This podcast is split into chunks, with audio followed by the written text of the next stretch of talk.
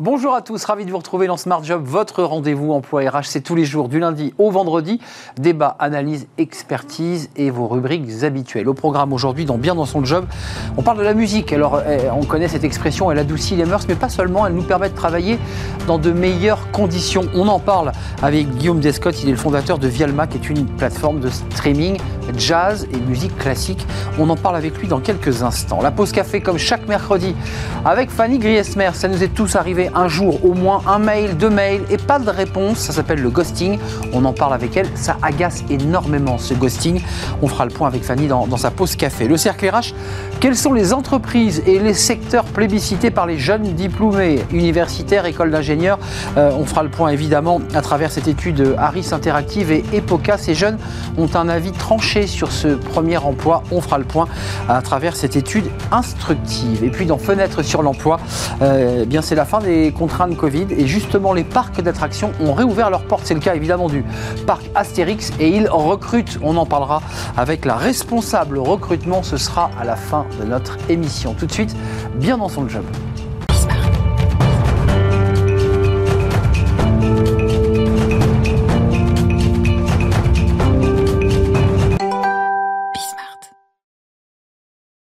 Bien dans son job. Et quand on dit bien dans son job, c'est parfois bien dans sa musique, parce que c'est agréable, il faut le dire, de pouvoir, tout en écrivant, en envoyant un mail, en travaillant, pouvoir écouter de la musique. Alors on a parfois un casque, évidemment, on le voit parfois dans les, dans les bureaux, euh, et c'est un outil très utile pour améliorer la performance. On en parle avec Guillaume Descott. Bonjour Guillaume. Bonjour Arnaud. Alors vous n'êtes pas avec nous physiquement, évidemment on le déplore, vous êtes fondateur de, Vialma. Euh, on aurait bien aimé euh, évidemment euh, vous avoir avec nous pour parler musique et jazz. Vous êtes le fondateur de cette plateforme de streaming dédiée à la musique classique et au jazz. D'abord, avant de parler de la méthodologie, de la manière dont on accède à cette plateforme, comment ça vous est venu? C'est quoi votre histoire Guillaume pour avoir eu cette idée assez géniale?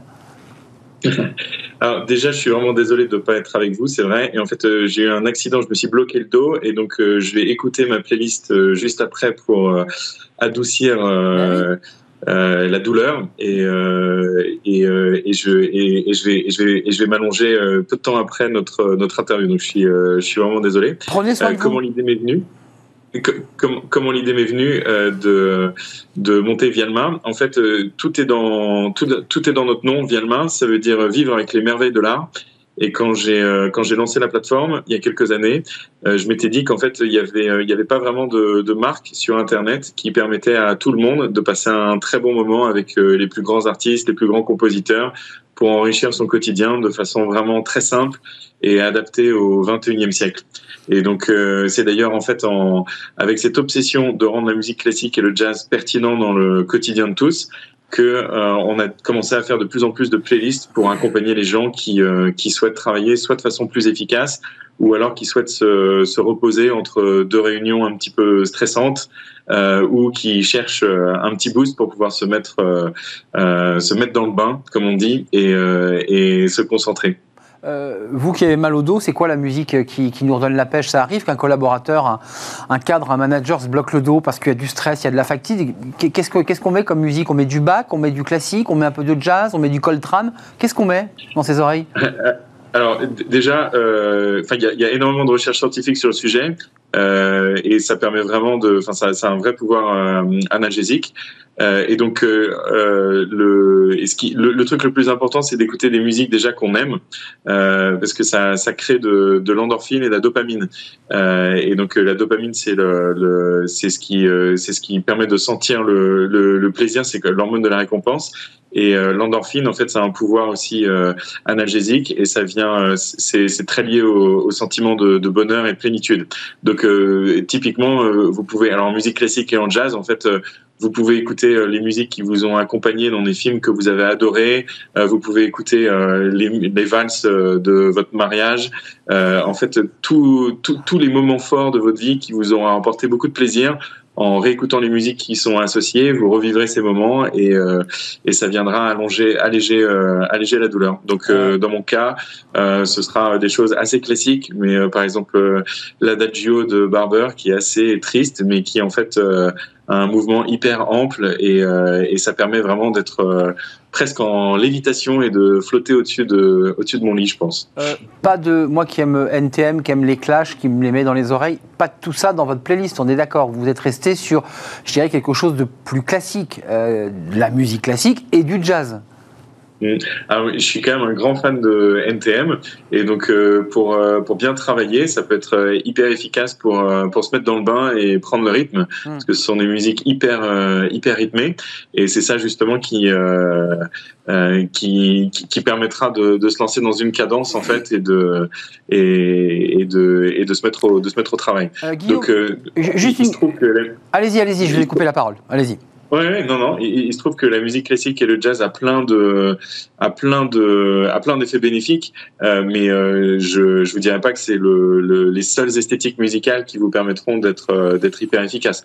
Mais, mais si, si vous aimez, alors si, si vous aimez le rap et, et le hip-hop, en fait, dans le jazz, il y aura toute une, enfin, dans les années 50, 60, il va y avoir, il va, il va, il va y avoir beaucoup aussi de de vous parler de John Coltrane, il va y avoir beaucoup d'artistes en fait qui, euh, qui vont explorer euh, euh, le rythme dans tous les sens et qui auront aussi un, un super impact. L'afrobeat et le free jazz. Guillaume, concrètement, qu'est-ce qui vous distingue des autres plateformes pour parler un peu business? Parce qu'on a compris l'intérêt, l'utilité presque thérapeutique d'écouter de la musique pour préparer une réunion, pour se relaxer.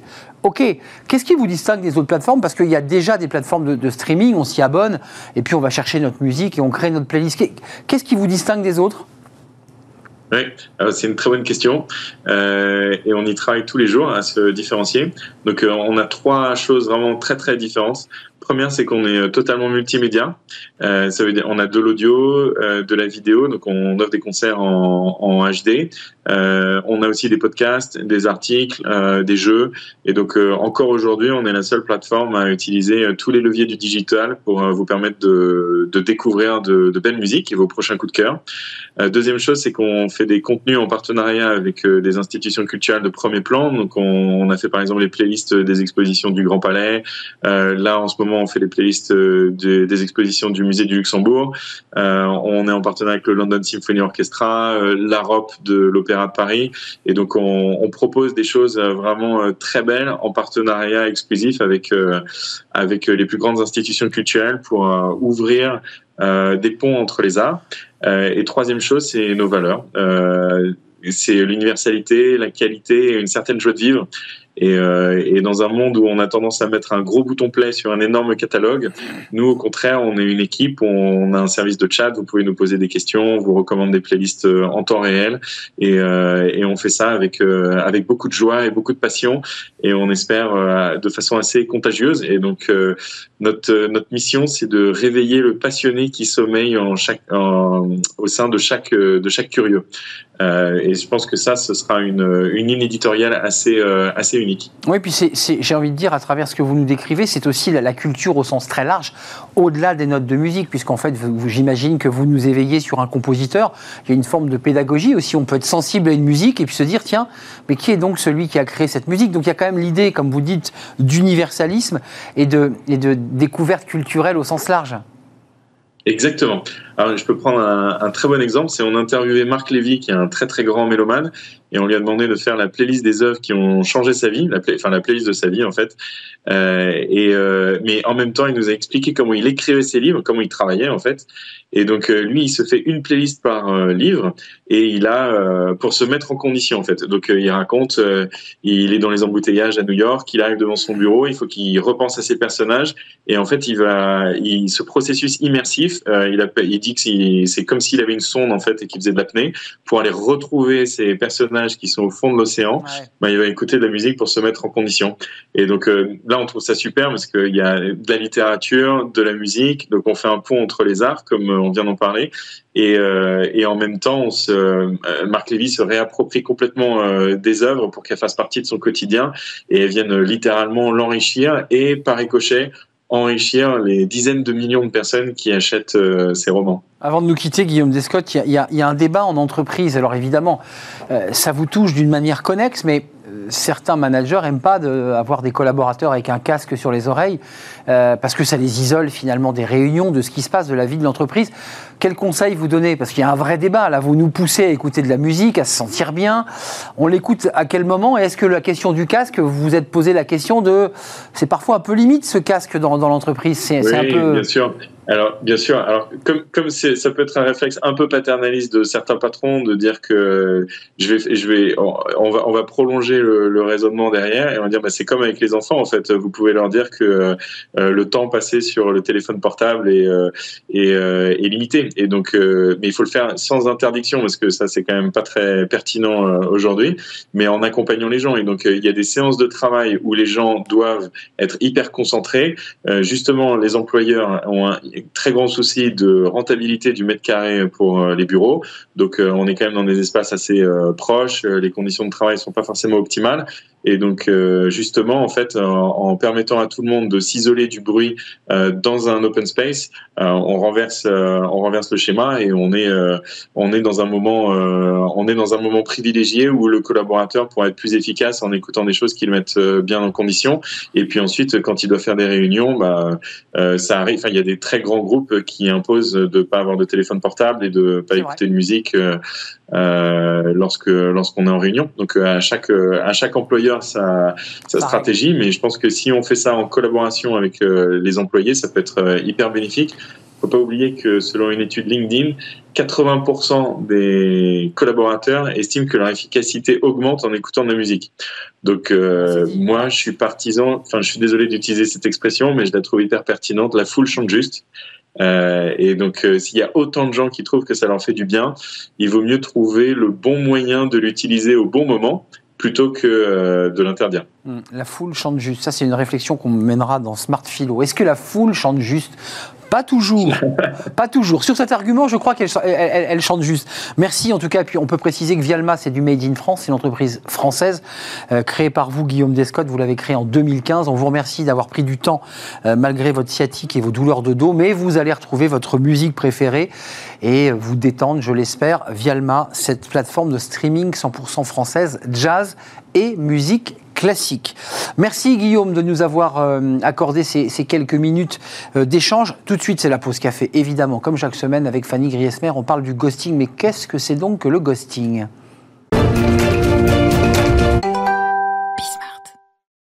La pause café, comme chaque mercredi, comme chaque mercredi. Comme chaque jeudi même. Comme chaque eh jeudi. car vous n'êtes plus le mercredi, nous sommes jeudi. mais ouais, je la tête. C'est la musique, c'est le jazz. Vous avez vu, ça m'a perturbé. Ça transporte. On parle du ghosting. Alors, vous eh savez, on, a cette habitude de rire sur les mots anglais, mais c'est le mot qu'on utilise. Le, le ghosting, c'est pas du silence, c'est de l'indifférence. Et c'est pire. Et c'est très douloureux. Eh assez surprenant ce silence, hein, surtout à l'heure où euh, bah, on est vraiment hyper connecté, on reçoit beaucoup de messages, on n'en a jamais autant envoyé, autant reçu. Et ce qui nous fait effectivement le plus souffrir, c'est ce fameux silence, un message envoyé resté sans réponse, une rupture amoureuse silencieuse, hein. un candidat confronté au silence douloureux d'un recruteur après avoir postulé à une offre d'emploi. C'est ce qu'on appelle le ghosting. Et visiblement, il se répand un peu partout, vie pro, vie perso. Même combat, plus qu'un fléau. Il s'agit presque un peu du mal hein, de notre époque. Mais si l'on vous ghost, avouez-le, vous aussi, vous ghostez, et ça, c'est mal. Hmm, ghoster, ghosting, euh, c'est quoi Vous ghostez, vous? Je, il Alors, on peut en discuter euh, longuement, mais, on a tous un jour ou l'autre été ghosté mais oui. et ghosté, c'est-à-dire on a oublié de rappeler et ça a plus blessé celui qui n'a pas été rappelé. Concrètement, c'est quoi, si on veut le traduire, le ghosting, c'est quoi? En fait, à, la base, le ghosting vient euh, de vraiment de la vie privée. Hein. On parle plutôt du ghosting amoureux. L'élu de votre cœur disparaît tout bonnement de la circulation, sans un mot, sans ah crier garde. Il ne répond plus du tout à vos messages. Ce que vous devez comprendre hein, en sous-main, c'est qu'il ne veut plus vous voir. Souvent, c'est un silence bah, inexpliqué, inexplicable du coup, rarement bien vécu. L'autre fait le mort et c'est plutôt cruel. Alors derrière la fuite, il y, a, bien sûr la peur d'affirmer que l'on ne souhaite plus continuer la relation, la peur de dire, la peur de blesser l'autre aussi. On reste alors dans le, non-dit, on évite la franchise. Le risque, ou plutôt bah, le résultat, c'est l'inquiétude l'incompréhension, des difficultés parfois à tourner la page pour celui qui a le cœur blessé. Hum, ça, c'est ça, c'est dans l'histoire d'amour qu'on essaie eh de construire. C'est aussi le symptôme de l'hyperconnexion. Et même, oui, de, de eh. nos modes bah euh, actuels de communication. Euh, on se parle plus, quoi. moi, vous aussi, on reçoit beaucoup de messages, beaucoup trop, et via différents canaux, euh, mail pro, privé, SMS, Messenger, WhatsApp, Facebook, tout ce que vous voulez. On embrasse des centaines au quotidien et on y répond ou pas, à croire que bah, les nouvelles technologies ont bousculé un petit peu les règles euh, de politesse et de savoir-vivre. Et pourtant, bah, qu'on ait ou non des raisons objectives de ne pas répondre, l'injonction, en tout cas l'attente de l'autre, bah, c'est de répondre et plus vite que ça. Selon une étude menée par Occurrence euh, auprès de 3000 personnes, 50% euh, des gens estiment qu'un retour doit être effectué dans un délai de 3 heures. C'est assez court. Hein. Pour les Danois et les Sud-Coréens, il doit même être immédiat. Voilà, vous pouvez passer votre journée à répondre à des messages. C'est vrai que si la technologie a raccourci le temps, c'est à se demander si elle n'a pas aussi, dans un même temps, bah, finalement réduit considérablement notre, euh, notre euh, tolérance à l'attente. On a du mal à attendre. ce qui nous renseigne d'ailleurs aussi sur l'impact d'un message auquel euh, ben, vous n'avez pas de réponse. Alors l'impact, quand l'attente dépasse largement bah hein, le seuil de tolérance. Une journée, c'est dingue. Eh ben, une journée, c'est long. Bah hein. Je ne sais pas pour vous, mais pour moi, c'est très long. Très long. là, on parle vraiment de, de, ce message que vous avez envoyé, et là, quand vous ne recevez absolument aucune réponse. Alors que cette attitude soit volontaire ou non, bon globalement c'est un petit peu volontaire quand même, hein, elle est source de souffrance pour deux tiers des sondés qui se sentent alors non respectés, rejetés, voire même blessés. Pour 80% des personnes interrogées, une réponse négative ou désagréable vaut mieux qu'une absence de réponse. Voilà qui est dit. Ah, c'est une pratique courante. Là, on parlait de l'amour, on parle du monde du travail maintenant, qui a aussi évidemment envahi le monde du travail. C'est vrai qu'aujourd'hui, on n'hésite plus du tout à disparaître du jour au lendemain bah, sans s'encombrer euh, de quelconque politesse ni manière, des manières bah, qu'on pensait pourtant mmh. inhérentes au monde du travail. Alors c'est vrai qu'on pense d'emblée à ces candidats qui sont ghostés. Ils sont légion. C'est vrai que qui n'a jamais euh, postulé à une annonce? Alors déjà, euh, voilà, euh, d'entrée, hein, vous, postez vous postulez à une annonce, vous n'avez pas de réponse du recruteur, mais vous passez aussi parfois un entretien, voire plusieurs, et là, vous subissez le silence absolu du recruteur. Il vous a pourtant consacré du temps, et euh, voilà, d'un seul coup, il fait le mort, vous relancez par mail, vous tentez de l'appeler, il ne vous rappelle pas, et là, on il vous ghost. Et là, on eh tombe fou. Vous avez écarté. Bon, là, comprenez que vous avez été écarté hein, du processus de recrutement cette stratégie d'évitement poussée à l'extrême est pourtant très courante. Selon une étude de Region Job publiée en 2019, donc il y a relativement peu, 62% hmm. des candidats ne recevraient jamais de retour sur leur candidature de la part des entreprises. Alors c'est vrai que c'est une gestion des candidats euh, bah, un petit peu douteuse, hein, qui peut faire des ravages. Euh, quel ravage bah, Sur euh, un candidat à la recherche d'un emploi, surtout quand la manœuvre se répète, bah, c'est une perte d'estime de soi, de confiance en soi. Hein.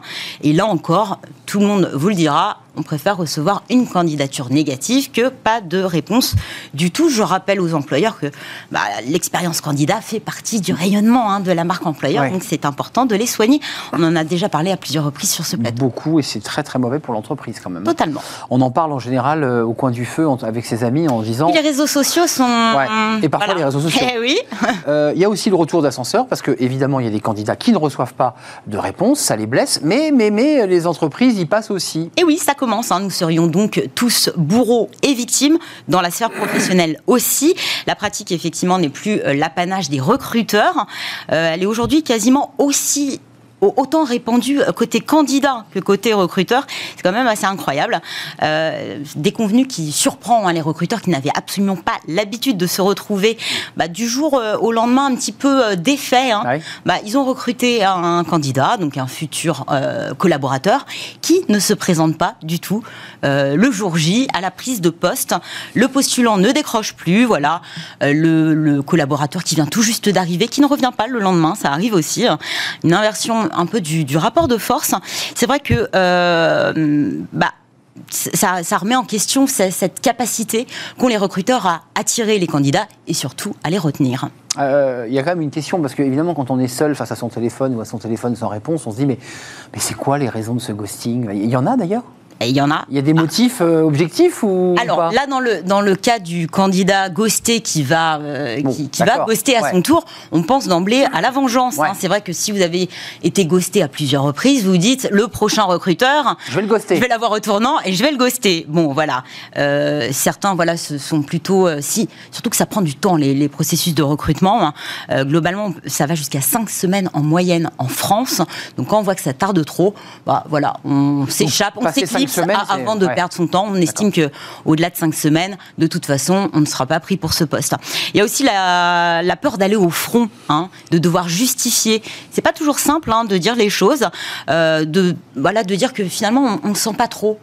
Dire qu'on ne le sent pas euh, sans vraiment justifier, ça ne marche pas très très bien. En tout cas, en 2018, plus de 56% des personnes interrogées par le cabinet Robert Walters déclaraient qu'ils ne répondraient pas à l'appel le jour J s'ils découvraient des éléments concernant l'entreprise en désaccord avec leurs valeurs. Bon, vaut mieux se renseigner sur l'entreprise avant de passer les entretiens de recrutement. Hein, ça peut-être euh, évite de, de- de poser un lapin euh, Ah oui. au premier jour. euh, premier jour. Autre enseignement, 40% des candidats affirment qu'ils seraient prêts à ne pas se présenter le, le jour J s'ils avaient une contre-offre plus intéressante. Et c'est là que ça se pose. hein. Eh oui. Parce que finalement, se faire planter du jour au lendemain, les recruteurs ont l'habitude. Dans quel secteur? Les secteurs en tension. On Oui. pense à la restauration au bâtiment, notamment les services à la personne également. Disparition inopinée de candidats, euh, peut-être à craindre dans les prochains mois. hein. On suit ces secteurs-là, on sait qu'il est très difficile de recruter en ce moment, mais la pratique se répand un peu plus chez les cadres aussi. Surprenant, ils avaient plutôt l'habitude euh, bah, de, de- de respecter hein, le pas de deux avec les entreprises, on fait les choses bien, hein. mais euh, voilà, phénomène de disparition soudaine, euh, particulièrement diffus chez les cadres et chez les moins de 30 ans. Oui, cette fameuse génération Z. Donc à se demander slashers. si, euh, enfin c'est même un peu plus que la génération Z, les slashers, effectivement, peut-être euh, bah, révélateur d'une génération et d'un marché de l'emploi qu'on l'espère plus dynamique et qui laisse donc plus le choix aux candidats. Et oui, le candidat commence à avoir plus de pouvoir qu'il en avait auparavant. Euh, quand même, le ghosting, c'est un mal risqué, Fanny. Oui, le moins alors vous, aimez quand je vous donne des conseils. Moi, Bon, voilà. j'adore. Concrètement, des conseils pour vous en prémunir, euh, c'est compliqué. On hein. En revanche, je peux vous donner quelques conseils et, et vous euh, conseiller de, de- de ne pas y recourir hein, euh, tant que vous le pouvez, en tout cas en prenant vos responsabilités. En tout cas, dans un cas comme dans un autre, il n'est jamais bon d'insulter l'avenir. Retenez bien cette leçon, j'aime beaucoup cette leçon, et c'est vrai. hein. La carrière est un long chemin et euh, bah, en fait, le monde professionnel, il est vraiment tout petit, surtout dans certains secteurs. Bah, le recruteur que vous avez ghosté un jour sera peut-être euh, bah, celui qui sera chargé de vous recruter quelques années plus tard, à un poste que vous voulez cette fois-ci vraiment. Quand le candidat, si vous êtes recruteur, celui que vous avez ghosté, hein, bah, euh, est face à vous et est devenu un manager influent. En tout cas, n'oubliez pas qu'un bon échange avec un recruteur ou avec un candidat, bah, même s'il n'a pas apporté ses fruits, pourra être réactivé, plus tard lors d'une prochaine opportunité. Donc, soignez vos relations. Voilà, c'est certainement le meilleur conseil à donner. Ouais, et puis soyez respectueux. Vous connaissez la phrase de Woody Allen hein, il faut toujours serrer la main de celui qui descend l'escalier de l'entreprise, parce qu'un jour, il la remonte. Et oui, C'est comme dans une entreprise, il faut le dire, euh, Voilà. bonjour et serrer la main. Enfin, Serrer la main. quand on le pouvait, Au moins dire bonjour. absolument à tout le monde. Parce qu'un jour, cette personne qui descendait la tête Eh oui. baissée l'escalier, eh bien, elle remonte et devient le patron de l'entreprise. Eh oui. Et on est très déçu de ne pas lui avoir répondu.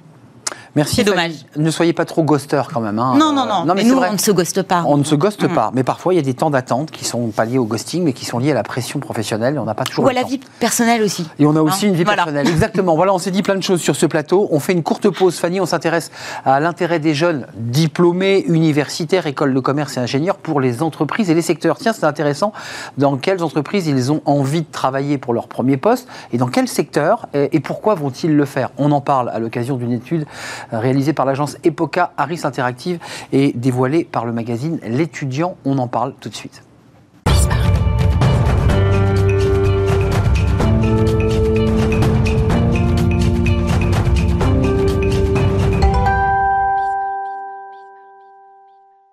Le cercle RH, notre débat quotidien, et on s'intéresse aux jeunes diplômés à travers une étude euh, réalisée par l'agence Epoca et Harris Interactive, dévoilée dans les colonnes de, l'étudiant sur euh, le choix des jeunes diplômés, alors d'écoles d'ingénieurs, d'écoles de commerce et d'universités.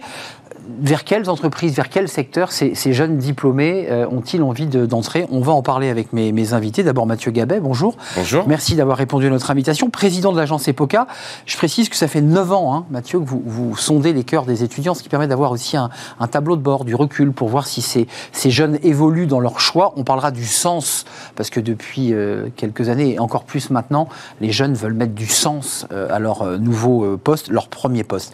Kamel Medjabra, merci d'être avec nous. Faites partie bah, de ces entreprises qui sont dans la liste des 10 entreprises plébiscitées par ces jeunes diplômés, responsable marque employeur et relations école chez Decathlon. Euh, vous verrez tout à l'heure, on a fait un petit titre, au lieu de mettre à fond la forme, on a mis à fond les jeunes, parce que c'est vrai que c'est une entreprise, quand on pousse la porte euh, d'un magasin Decathlon, où que l'on aille, c'est dynamique et c'est jeune. C'est une vraie volonté marketing. Avant de donner la parole à Mathieu Gabay, c'est un peu l'ADN de, de l'entreprise Decathlon. Bonjour. Bonjour. L'ADN de l'entreprise, alors je dirais pas forcément ça, l'ADN de l'entreprise se, base sur la passion du sport avant tout, avant toute chose. Et puis c'est vrai que cette année, on, a décidé d'être utile aux jeunes, hein, encore plus que... Un jeune, une solution Un jeune, une solution. Et on a essayé de, mobiliser en interne nos équipes pour trouver justement des solutions et être un peu le meilleur ami euh, de ces jeunes en difficulté durant cette période de crise. Du coup, on s'est mobilisé avec 1000 alternances euh, proposées et plus de 1700 stages. Donc oui, les jeunes, en tout cas, on a essayé de les aider, d'être leurs meilleurs amis, parce que dans les moments difficiles, on, reconnaît les vrais amis à ce moment-là. Donc, on, a voulu euh, jouer ce rôle-là, Decathlon. Decathlon est donc l'ami des jeunes, c'est ce que vous êtes en train de nous dire. L'ami de tout le monde, et en tout cas l'ami Et de ses clients aussi, j'imagine. Durant cette période compliquée, effectivement, on a décidé d'être là pour eux. Euh, Mathieu Gabet, c'est intéressant l'étude EPOCA euh, Harris Interactive parce qu'encore une fois, ce tableau de bord sur ces 9 ans permet quand même d'avoir du recul. Dans, le grand trend, qu'est-ce qu'on peut dire de cette, euh, ce cru, de cette dernier cru des précédents? Est-ce qu'il y a des choses qui évoluent? Est-ce qu'il y a des choses qui, qui restent fixes dans leur choix? Comment vous regardez cela dans cette évolution sur ces 9 ans? Alors plusieurs éléments, Arnaud, par rapport à ça. Premier élément, c'est qu'on sort d'une période évidemment exceptionnelle à tous les niveaux. 18 hein. mois de crise sanitaire. Cette étude, elle a été réalisée au mois de mai et au mois de juin 2021. La précédente avait été faite en plein confinement et donc notre vrai comparatif c'est 2019, donc de vraies évolutions par rapport à 2019 pour la première fois. Les sept premières éditions étaient finalement une longue continuité. Là, il y a des véritables changements de comportement, d'attente, euh, tant par rapport à ce qu'ont pu faire les entreprises que dans les attentes les, plus, concrètes et les plus opérationnelles de la part de ces étudiants et diplômés de, de grandes écoles universitaires. Après, on pourra revenir évidemment sur les grandes tendances qu'on peut observer. Exactement. Je voudrais juste qu'on voit cette animation graphique, elle est, tirée d'ailleurs de, votre, de votre étude, hein, Epoca Harris, euh, sur le, classement des trois premières entreprises. Euh, on a Danone, L'Oréal, et Google, compte tenu que L'Oréal était en tête, vous me confirmerez qu'elle était numéro 1 de ce classement, puis elle vient de légèrement rétrograder à la troisième position. Et c'est Danone, une entreprise à mission. Je ne sais pas si. Euh, je vous pose la question, en, lisant ce classement, je me dis, tiens, Danone, l'agroalimentaire, tiens, est-ce que bah, c'est parce que c'est l'entreprise à mission qui les attire C'est très intéressant de voir que Danone, elle émerge pour plusieurs raisons. La première raison, c'est qu'ils étaient septième l'année dernière, Exactement. que là, on peut parler d'une vraie transformation, d'un vrai changement. Euh, c'est pas le cas quand on passe de deuxième à troisième. Non, là, il y a une vraie montée. Euh, c'est quelques points d'écart, c'est pas significatif. Là, il y a un vrai changement. Donc, il y a ce volet effectivement d'entreprise à mission. Les gens sont souvent surpris. Hein. On sait ce qui s'est passé avec Emmanuel Faber chez Danone, etc. Mm. Mais le fait d'avoir parlé finalement de l'entreprise, l'impact de la parole du dirigeant par rapport à ces jeunes, il n'est pas très élevé. Par contre, la réalité de ce qu'elle est, la réalité de ce qu'elle met en œuvre, la réalité de son positionnement et de sa promesse employeur ou de son activité et de sa responsabilité sociale et environnementale, là, on a un véritable impact. Donc, en ça, et Danone, on a fait une étude grand public auprès de 5000, 5000 euh, personnes partout en France, une autre étude où très clairement Danone ressortait très fortement sur ce volet-là, et c'est ce volet marquant qu'on a. Ça, c'est le premier élément. Le deuxième élément, c'est que les entreprises gagnantes sont celles qui ont la bonne stratégie de communication. Et la bonne stratégie de communication, c'est pas forcément d'avoir la meilleure campagne de com. Pourtant, je dirige une agence de communication,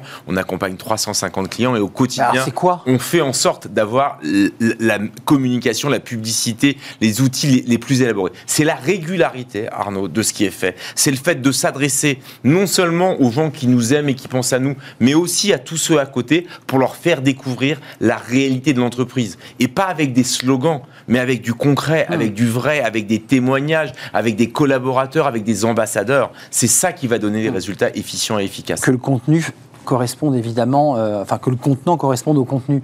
Euh, vous avez été fier, j'imagine, de voir que vous étiez Décathlon dans cette liste, septième position, euh, et puis vous êtes dans les trois premières entreprises lorsque on est dans, dans le, dans, dans, les secteurs de, de, la distribution. Comment vous l'expliquez? Parce que vous êtes un peu au pilotage de, ce, de, cela. C'est-à-dire vous êtes un des acteurs qui justifie ce classement. Comment vous, vous, vous l'expliquez?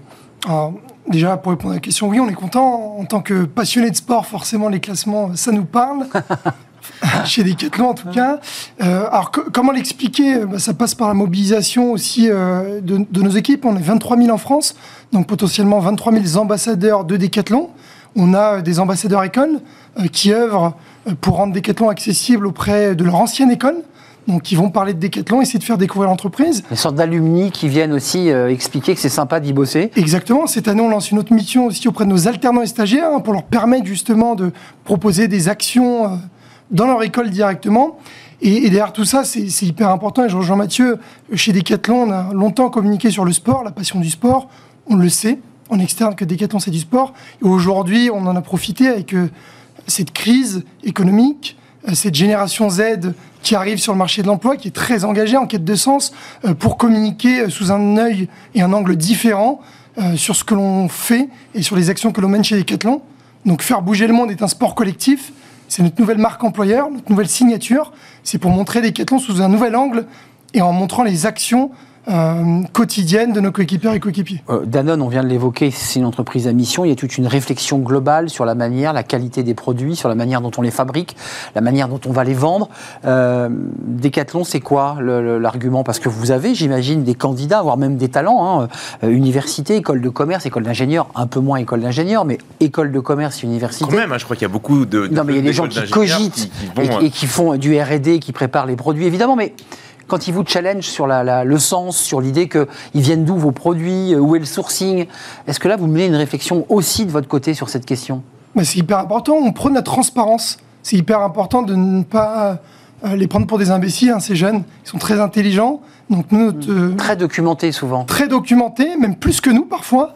Et ils sont très challengeants, donc on se doit d'être authentique, euh, sincère et, transparent avec eux. Donc c'est ce qu'on essaie de, faire au quotidien. Euh, vous, votre quotidien aussi, Kamel, c'est quoi? C'est d'aller dans les grandes écoles C'est d'expliquer que chez Decathlon, euh, comment ça se passe, hein, le quotidien de quelqu'un qui s'occupe du lien grandes écoles? Qu'est-ce qu'on fait? Bah, C'est de rendre accessible Decathlon. Donc finalement, c'est de pouvoir faire découvrir les coulisses de l'entreprise, hein, les backstage. Hein, de Decathlon au plus grand nombre d'étudiants, au plus grand nombre de candidats, d'une manière plus générale, et, et c'est de leur montrer Decathlon sous un nouvel angle. Parce que souvent, Decathlon, on associe à nos magasins, ce qui est normal. Vous avez raison, et j'ai pensé que Mathieu m'a repris, parce qu'il y a des ingénieurs, il y a du R&D. Il y a beaucoup. Il y a hein. beaucoup de réflexions sur les produits. Exactement. Donc, Decathlon, c'est pas que cinq métiers, effectivement, que l'on peut voir, qui sont visibles ah dans nos magasins. C'est plus de 300 métiers, c'est neuf filières, et depuis plus de 30 ans, on est concepteur. Donc, ce qui fait qu'il y a beaucoup d'opportunités.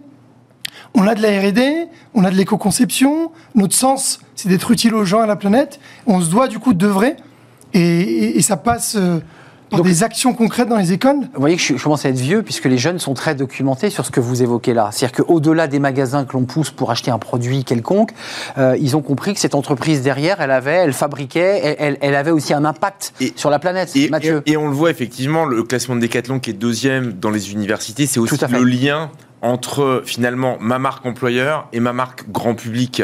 Euh, et forcément, le pouvoir de frappe d'une entreprise et d'une marque comme Decathlon, il est très fort et très global, puisqu'on voit les produits, les marques, les magasins partout. Et ça se reflète dans la perception des universitaires encore plus. Dans les grandes écoles, euh, c'est un peu différent, parce qu'il y a aujourd'hui une concurrence et une compétition. Aujourd'hui, on a 350 clients chez Epoca. Ces 350 clients, ils veulent être un employeur de référence auprès de toutes ces grandes écoles. La fameuse marque employeur. Et d'aller adresser les universités, bah c'est une autre. Et euh, prendre les meilleurs. beaucoup plus compliqué que d'aller adresser les grandes écoles, même si ça demande, comme le disait Kamel, hein, euh, advocacy, ambassadoria, euh, digital ou physique, réseau d'alumni, étudiants relais, alternants. Ah c'est des choses toutes bêtes. c'est de la com sans être que de la com, hmm. mais c'est ça qui a la. C'est du relais, c'est de l'image. Va permettre de faire en sorte d'attirer et de fidéliser les meilleurs talents. Euh, on a parlé des écoles de commerce et des universités. Parlons un peu des ingénieurs. Alors, vous avez aussi, alors vous n'êtes pas dans le classement des ingénieurs parce que les entreprises. Oh, ils sont quand même un peu plus loin. Ah, vous êtes plus loin, vous n'êtes pas dans les trois premiers puisque là, les, les, écoles d'ingénieurs que vous avez sondées, c'est Thales qui arrive en tête. Euh, il y a le groupe d'assaut et puis euh, en deuxième position le CNRS. moi, en lisant cette étude, je me suis dit tiens le CNRS. Alors Thales, je comprends très bien, parce que Thales est une entreprise extrêmement dynamique. Euh, le CNRS. non, mais si on revient quand même deux secondes sur Thales, Thales, c'est le même phénomène que Danone par rapport au classement général. C'est-à-dire qu'ils étaient euh, à une place un peu plus lointaine. Ils ont gardé le lien, ils ont continué, et on est bien placé pour le savoir, puisqu'on travaille beaucoup avec eux sur toute leur stratégie sociale, sur toute leur stratégie digitale, sur toute leur stratégie d'influence. Et très clairement, le fait de garder ce lien-là, en ayant une bonne communication, en ayant des collaborateurs ambassadeurs, ça participe à faire la différence, surtout, comme Kamel le disait, dans une période où quand même beaucoup d'entreprises et d'institutions, et d'ailleurs ça a été assez critiqué par ces jeunes, ont arrêté d'être présents. Moi je le vois, notre activité de employeur, elle a quasiment été divisée par deux pendant la période de crise. Aujourd'hui, on a un appel par semaine, par, pardon, par jour d'entreprise qui veut qu'on l'aide justement à être un employeur de référence. Ça, c'est le premier élément. Deuxième élément. Parce qu'il y, a la guerre des talents et il y a une pénurie. Euh, un, ah million, un, million, d'offres d'emploi non ah pourvues aujourd'hui. Et d'ailleurs, il, manque encore un tout petit peu de lucidité, ces jeunes des grandes écoles et d'universités, parce qu'ils ont encore un petit peu peur de leur avenir. Il faut dire qu'on vient de traverser une mmh. période où on les a laissés tout seuls et c'était ouais, Le sondage dit deux choses. Ils ont un peu peur, puis en même temps, ils, considèrent quand même que cette année, ils vont avoir plus de possibilités d'avoir un emploi plus rapidement. Enfin, vous voyez, c'est sûr. C'est à double cliquet. C'est qu'ils sont inquiets. Voilà, c'est mieux. Par rapport à 2019, qui reste quand même notre année des talons, il y a encore un écart qui est relativement significatif. Mais c'est vrai qu'aujourd'hui, c'est plutôt un million d'offres d'emploi non pourvues. Et au quotidien, il n'y a pas une entreprise qui n'a pas du mal à trouver des talents, quels qu'ils soient, à tous les niveaux. Et n'oublions pas qu'on a aussi un pourcentage de salariés qui ont décidé de changer de vie au travers de ce qui se passe, qui aujourd'hui ne sont plus sur le marché du travail. Et donc, c'est techniquement 10, 15, peut-être de population qu'on n'a plus. Donc, ça change beaucoup de choses. Après, par rapport à votre question sur le CNRS. le CNRS, une image un peu, excusez-moi, d'un peu abrupte, un peu vieillotte, un peu vieille institution créée par le général de Gaulle, me semble-t-il, qui, est un peu ancienne et, et, pourtant plébiscitée par ces jeunes qui disent Moi, je, vise le CNRS. Pourquoi? Alors, c'est une institution, effectivement. Donc, il y a, l'aspect positif et négatif. Le côté vieillot, peut-être, qui, c'est le cas, je suis pas sûr que les équipes au CNRS hmm. le voient comme ça. Ils pourraient nous Ils vont apprécier. On les réinvitera. exactement. Et je pense qu'au contraire, ils ont développé plein de choses. Il y a beaucoup d'innovations. Plus moderne. Il y a beaucoup de R&D, etc. Et quand on regarde les secteurs euh, d'activité ou les fonctions que veulent exercer les jeunes en école d'ingénieur, finalement, on y retrouve ça. Et puis, c'est aussi sans doute une part d'équilibre vie pro, vie perso, peut-être hmm. un peu différente, qu'on peut imaginer peut-être plus facilement alliée dans ce type d'établissement, c'est-à-dire faire de la recherche de pointe, d'être au plus haut niveau, en étant dans une logique et dans un, équilibre de vie. Vie privée, vie perso, qui est peut-être un petit peu différent. Euh, justement, je, vous interroge, comment ça se passe euh, Parce que là, on a des chiffres qui sont intéressants sur euh, les, critères des étudiants pour travailler dans une entreprise. Il y a quelques années, c'était le salaire qui, qui arrivait en tête. Là, on s'aperçoit aujourd'hui que ça, fait écho d'ailleurs à ce, débat. Bah, vous avez des jeunes qui disent bah, Moi, j'ai pas vraiment envie de monter en grade, j'ai pas envie d'être manager, parce que j'ai aussi envie de garder une vie privée, des activités associatives ou une vie familiale, tout simplement. Est-ce que vous êtes confronté à cette problématique dans les recrutements de talents où on vous dit Écoutez, moi, je viens, mais il faut mettre deux jours de télétravail, il me faut mettre. Euh, est-ce que vous êtes confronté à cette difficulté-là chez Decathlon? Alors, je pense que toutes les entreprises, à un moment donné, euh, ont été ou vont être confrontés à cette difficulté. C'est vrai que c'est une génération qui se change, nouvelle, plus exigeante, exactement, euh, qui place euh, leur projet de vie au cœur de leur écosystème, hein, comparé aux générations X. Où nos parents bossaient. qui mettaient le travail au cœur de leurs préoccupations. Donc là, c'est totalement différent. Je pense qu'il ne faut pas être effrayé. Au contraire, il faut les écouter et faire en sorte de créer des écosystèmes et favorables dans l'entreprise, s'adapter à eux et, les accueillir de la même manière. De, la bonne manière. Beaucoup de recherches de sens finalement dans ce qu'ils bah cherchent. Et intéressant de voir aussi, on parle beaucoup de, télétravail. Euh, aujourd'hui, il n'y a que 10% de ces jeunes qui considèrent que c'est un critère décisif pour rentrer dans une entreprise. Donc il faut relativiser. Et n'oublions pas qu'on a une génération qui a passé son temps dans son école ou dans son université à être à distance, à ne pas pouvoir être euh, dans euh, la vie finalement d'un jeune à 20-25 ans et qui n'a pas les repères en entreprise. Donc oui, il y a cette demande-là, mais je pense que le sujet du télétravail va disparaître très rapidement. Pourquoi? Parce qu'aujourd'hui, le sujet, c'est pas télétravail ou pas télétravail, c'est d'être au bon endroit, au bon moment, sur les bons sujets. Télétravail, ça fait 25 ans que ça existe euh, et qu'on peut le faire. Après, ce qui a changé, c'est les pratiques managériales, l'acceptation, la capacité de le faire. Et je pense que ça fonctionnera d'autant mieux qu'on sera non pas dans un télétravail subi, mais dans un télétravail choisi. Oui, enfin, je vous rejoins Mathieu, on est passé de l'exception à la règle. C'est ça qui est, le télétravail existait déjà, mais on l'a, on l'a généralisé par des accords, des milliers d'accords de télétravail. Cette problématique, elle est sur la table de chez Decathlon, des, des, des, talents, des ingénieurs, euh, des diplômés de bonnes écoles ou de grandes écoles qui vous disent si j'ai pas de télétravail, je viens pas chez vous. Ça pourrait arriver, hein. j'ai pas d'exemple euh, précis. Ça pourrait arriver, vous ne répondez pas à ma question en fait, hein, depuis tout à l'heure. Ça pourrait arriver, hein. et c'est peut-être déjà arrivé, effectivement. Après, on a, on a, un vrai enjeu, de toute manière, comme le disait Mathieu, de s'adapter au contexte. Le télétravail, pour nous, c'est pas un vrai sujet, tant qu'il est encadré euh, comme il se doit. On, a pu le voir en retour du confinement, le, plaisir des équipes à revenir sur site, à pouvoir interagir, échanger de vive voix euh, avec les équipes. Donc nous, c'est plutôt l'inverse. C'est plutôt de se dire, euh, heureusement qu'on a la possibilité de se réunir, de se rencontrer. Chez Decathlon, après chaque réunion, on aime faire du sport, on aime fêter les victoires. Et avec le contexte compliqué, c'était euh, c'était insoutenable, invivable. Et là, le fait de se retrouver, finalement, je veux dire, c'est ça le vrai sujet. Et, et le vrai enjeu pour nous, c'est de permettre aux équipes de renouer un lien fort qu'on avait peut-être, peut-être pas perdu. Non, mais qui s'était un peu délité, évidemment, par les visios, par les apéritifs à distance ou les petits déj à distance. Et puis, il y a tout un volet informel, créativité, innovation, où on peut, on a démontré qu'on pouvait presque tout faire avec du télétravail. Hmm. Maintenant, à quel prix, avec quel temps? Et, et, nous, on a mesuré très clairement que sur tout ce qui est euh, innovation, créativité, intelligence collective, on arrivait à faire énormément de choses, mais que le coût temporiste pour pouvoir faire la même chose était entre 15 et 20 supérieur à ce qu'on est capable de faire avec de l'échange informel, en se prenant un petit café, en échangeant dans les couloirs. Euh, un mot sur les, les, les, cabinets de conseil, parce qu'eux aussi ont été sondés. C'est KPMG euh, qui, qui, arrive, euh, qui est en tête pour ces cabinets. Comment vous l'expliquez pourquoi C'est un cabinet là aussi qui a fait des efforts, et pas seulement d'ailleurs sur les jeunes, mais sur la parité, sur la diversité, qui a une marque employeur assez forte? Alors, c'est très intéressant de regarder le secteur de l'audit.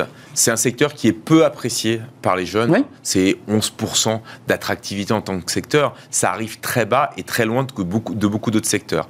Par contre, tous les acteurs du secteur, euh, les Big Four plus Mazar, grosso modo, ont des résultats et des performances extraordinaires. Pour une raison très simple, c'est que pour eux, recruter, c'est vendre, Arnaud. Avoir les bons talents, c'est faire en sorte derrière d'avoir les bonnes missions. Donc c'est juste indispensable. Et donc ça fait des années qu'ils ont travaillé le sujet, qu'ils ont continué, et c'est sectoriel et on peut vraiment les féliciter, un peu comme ce qu'a fait Decathlon, ils ont gardé le lien. Ils font partie des 20-30% d'entreprises qui ont gardé le lien, qui se sont engagés quand ils avaient dit on va vous recruter au mois de septembre, qu'on décidait quand même de recruter au mois de septembre, même s'il y avait de l'incertitude, mm. même si c'était en télétravail. Mm. Et donc ça, fidélité dans la parole. Ça, ça a été perçu. Et puis, c'est aussi des entreprises qui sont B2B, qui n'ont pas de visibilité grand public comme une marque comme Decathlon, comme Apple, comme Google, etc. Et donc, ils sont obligés d'aller faire de l'action terrain, qui sont obligés de monter des dispositifs efficaces et efficients. Hein. On en accompagne beaucoup chez Epoca pour faire en sorte euh, bah, d'être vus, d'être connus, d'être reconnus. Donc, ils bossent beaucoup sur le sujet. Ils ont des équipes qui sont présentes au quotidien. Ils ont gardé des campus managers, ils ont gardé des gens qui font de la prescription sur les réseaux sociaux. Ils ont des et ils en sont récompensés. Exactement. Et donc, bah, ils arrivent à surperformer. Le secteur de l'audit, qui n'est pas très attractif, arrive à avoir des surperformances et à rentrer quasiment tous dans le top 20 des entreprises préférées des étudiants et des jeunes diplômés. Juste un, mot avant de nous quitter. Il y a un livre euh, intéressant qui s'appelle La fracture, écrit par Stewart Shaw et Frédéric Damy. On les a reçus sur ce plateau. C'est un livre qui raconte aussi cinq études euh, depuis presque 30 ans de la jeunesse euh, à travers des, des sondages. Et cette jeunesse, il en ressort un élément très fort, c'est qu'auparavant, elle était très politisée et très proche de l'État, et que dans la dernière étude, et donc le livre le raconte, euh, ils sont beaucoup plus proches de l'entreprise que de l'État. L'État est très bas dans les items. Euh, il considère que c'est l'entreprise qui peut changer le monde. Et paradoxalement, par rapport à cette étude-là, ils sont assez critiques à l'égard des GAFA en disant finalement, ce sont des suceurs de sang, nous on préférait créer notre boîte ou bosser dans des startups.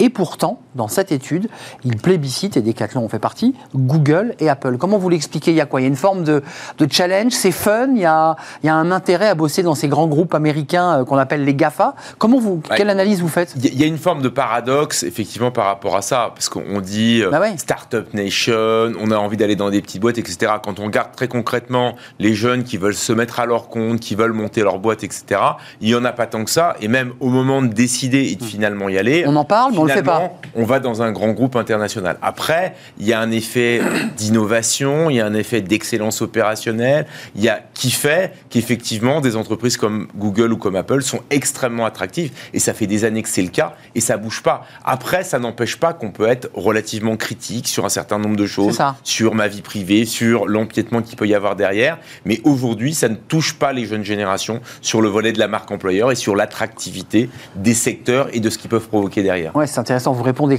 clairement parce qu'effectivement, il y a cette déphase. Il y a, ce qui, il y a ce qui est dit, et puis ensuite, il y a ce qui est vécu concrètement, et on va plutôt dans des grands groupes parce qu'on est bien rémunéré, je pense, on y apprend des choses. Et ce qu'on ne regarde pas aujourd'hui, Arnaud, dans cette étude, c'est finalement le, le, le, les entreprises, on ne leur demande pas quelles sont les entreprises que vous n'aimez pas. C'est vrai. Je pense que les résultats. De Google, d'Apple, Facebook seraient très mauvais. Ouais reviendrait de fait, exact. Exactement, ils seraient, ils feraient partie des premiers pas aimés, mais ils, mais ils font partie des premiers aimés aussi de l'autre côté. Donc c'est ce clivage-là qui est extrêmement intéressant. Decathlon fait partie donc dans le critère université des entreprises plébiscitées, parmi lesquelles je leur dis Google et Apple. Vous, vous entendez cet argument qui est, qui est, cette jeunesse? Parce que vous êtes, euh, Kamel, vous êtes jeune, euh, vous incarnez aussi cette nouvelle génération de, de, de managers, euh, de jeunes euh, qui disent bah, finalement c'est pas l'État qui va transformer la société, mais c'est les entreprises. Est-ce que vous êtes aussi vous dans ce modèle-là à titre personnel? Ben, Carrément, et aussi un, un, autre élément de réponse que je peux apporter, c'est de dire l'enjeu est encore plus fort de rejoindre les grands groupes pour faire bouger les lignes, pour faire bouger le monde, puisque finalement l'impact des, des, grands groupes est bah hyper oui. important et encore plus fort euh, que d'autres entreprises. Et très concret, j'ai envie de dire, très, très opérationnel. Et, exactement, et c'est pour ça qu'on invite, d'ailleurs, avec notre nouvelle marque employeur, euh, les candidats à faire bouger le monde, euh, en, en, disant que faire bouger le monde est un sport collectif. Voilà, chez Decathlon, mais avec les autres.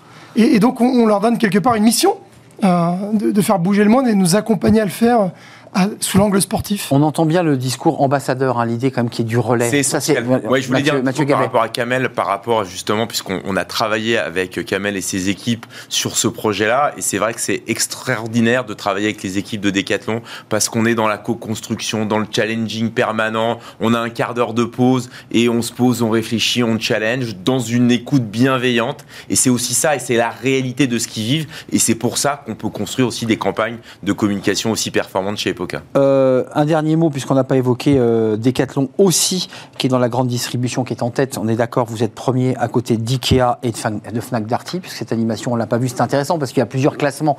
Le classement général et ensuite par secteur. Et dans le, secteur grande distribution, c'est vous qui êtes numéro un, euh, suivi d'IKEA et de la Fnac Darty. Donc là, vous êtes numéro un en tête du, du podium. Ça aussi, c'est, c'est, c'est, vous en faites quoi ensuite de ce résultat? Vous, vous, vous, le faites descendre dans l'entreprise? Vous dites, regardez Decathlon, ce qu'on est en train de faire. J'imagine que ça, ça, en renvoie de la fierté à tous les collaborateurs, ça. Ça, ça renvoie de la fierté, tout à fait. Après, ça, ça n'empêche pas et ça n'enlève pas le fait que la filière euh, grande distribution spécialisée n'est pas une filière. Euh, très Attra publicité, très attractive. C'est le paradoxe qu'on évoquait bah oui, c'est exactement la même chose. Apple, Google, ou inversement, Apple, Google, exactement. Là, vous cherchez des, des postes avant de nous quitter, j'imagine. Vous êtes aussi en pénurie, vous êtes à la recherche de, bah, de talents et de postes bah, Tout à fait, et encore beaucoup euh, dans, dans les métiers euh, du digital, où effectivement, hein, toutes les entreprises s'arrachent les talents du digital. Et également dans nos magasins, hein, pour tout ce qui est réparabilité, hein, dans nos ateliers, on recherche des techniciennes et, et oui. techniciens ateliers. Donc les on fameux recrute... vélos, les attentes vélos. Quand Exactement. On... Et les attentes entre les jeunes d'un côté et les besoins, il y a une forme de dichotomie. Hein. Aujourd'hui, en école de management, des gens qui veulent faire du commerce, il n'y en a pas beaucoup. Et dans les écoles d'ingénieurs, on veut se diriger vers de la R&D, c'est pas où, là où il y a le plus de postes. Euh, dans l'informatique, on est à moins de 20% d'attractivité de la fonction, alors que c'est là où il y a les besoins. Donc là, les écoles aussi, hein, je sais qu'il y en a beaucoup qui nous regardent aujourd'hui, Bah ouais. doivent faire attention à ça et pas être seulement dans une logique co- consumériste par rapport à ce que souhaitent les jeunes parce que c'est sexy. Pareil, hein, on pourrait reparler du faut, secteur de luxe répondre aux besoins. du luxe dans les LVMH, écoles de euh, management. ouais. Le problème, c'est que les postes dans le luxe, il y en a très peu. Donc, et en plus, c'est pas fait pour tout le monde. Donc, si on pouvait travailler ça, les entreprises le font. Euh, il faudrait que les écoles le fassent encore plus. Elles le font un peu. Il faudrait que l'État travaille le sujet. Attention de ne pas trop vendre de rêves et soyons pragmatiques. C'est ce que dit. M. Gabet. Allons aussi vers des, des secteurs où, où- où il y a besoin de, de- de cadres, d'ingénieurs, de managers et pas uniquement chez LVMH qui d'ailleurs, vous avez remarqué, est très bien placé dans le, le cœur des jeunes diplômés. Ils ont deuxième position LVMH, me semble-t-il. C'est un plaisir de partager ce moment avec vous, Mathieu Gabet. Vous êtes le président de l'agence EPOCA et cette étude à retrouver euh, sur le site d'EPOCA et puis sur le site, euh, sur le site d'Aris Interactive, si je ne m'abuse, puisque je l'ai vu aussi à cet endroit. Merci à Kamel Medjabra, c'était un plaisir de vous accueillir. Euh, vous accueillez le renouveau, cette jeunesse, euh, responsable marque employeur et relations école chez Decathlon, numéro 1 dans la grande distribution spécialisée dans cette étude, Aris Epoca. On termine avec Fenêtre sur l'emploi. Là aussi, vous allez me dire, on répète la même chose. Ce sont des entreprises qui cherchent à recruter. C'est un parc d'attractions. Bah, on le connaît tous, c'est le parc Astérix. Euh, fin des contraintes Covid, eh bien, les parcs ont réouvert leurs portes et ils embauchent. Et c'est pas si simple. On en parle, c'est tout de suite.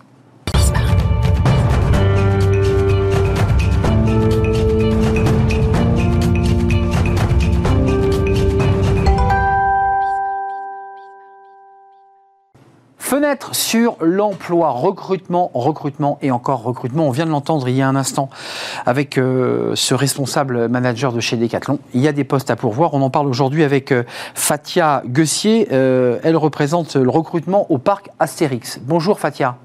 Bonjour. Qu'est-ce que nous sommes déçus de ne pas vous avoir en plateau? Et oui, alors je suis très déçue aussi de ne pas avoir pu vous, vous rejoindre aujourd'hui, mais on est sur la dernière ligne droite euh, de préparation de- des vacances de la Toussaint, donc on est, euh, on est dans les starting blocks. Ah, Vous êtes déjà parti en vacances? Comment? Vous êtes déjà parti en vacances Fatia? Euh, Non, non, c'est pas pour tout de suite les vacances, on prépare euh, euh, Peur sur le parc et les vacances de la Toussaint pour, euh, euh, pour nos nouveaux saisonniers à partir de samedi. Évidemment, je faisais du mauvais esprit. Les vacances de la Toussaint commencent. D'abord, un petit mot sur l'avant, parce que les parcs d'att- d'attractions avaient été très médiatisés. Vous avez fermé vos portes. Ça a dû être un moment très difficile à vivre. On va parler bien sûr des 500 recrutements, parce que c'est aussi pour cela que vous êtes là aujourd'hui. Mais ça a dû être une période terrible. Un parc fermé sans enfants, sans famille, ça devait être d'une tristesse absolue. Oui, oui, je suis bien d'accord avec vous. Effectivement, on a eu plusieurs mois de fermeture depuis 2020, avec euh, la plupart des équipes en chômage partiel. Ça a été euh, une période très compliquée pour nous parce qu'on n'a pas l'habitude de, ne pas entendre euh, les, cris des visiteurs tout au long de la journée dans les attractions. Fatia euh, rappelons que le parc Astérix appartient à la Compagnie des Alpes. Vous êtes aujourd'hui à la recherche de combien de postes? Je disais 500 postes, je ne me trompe pas.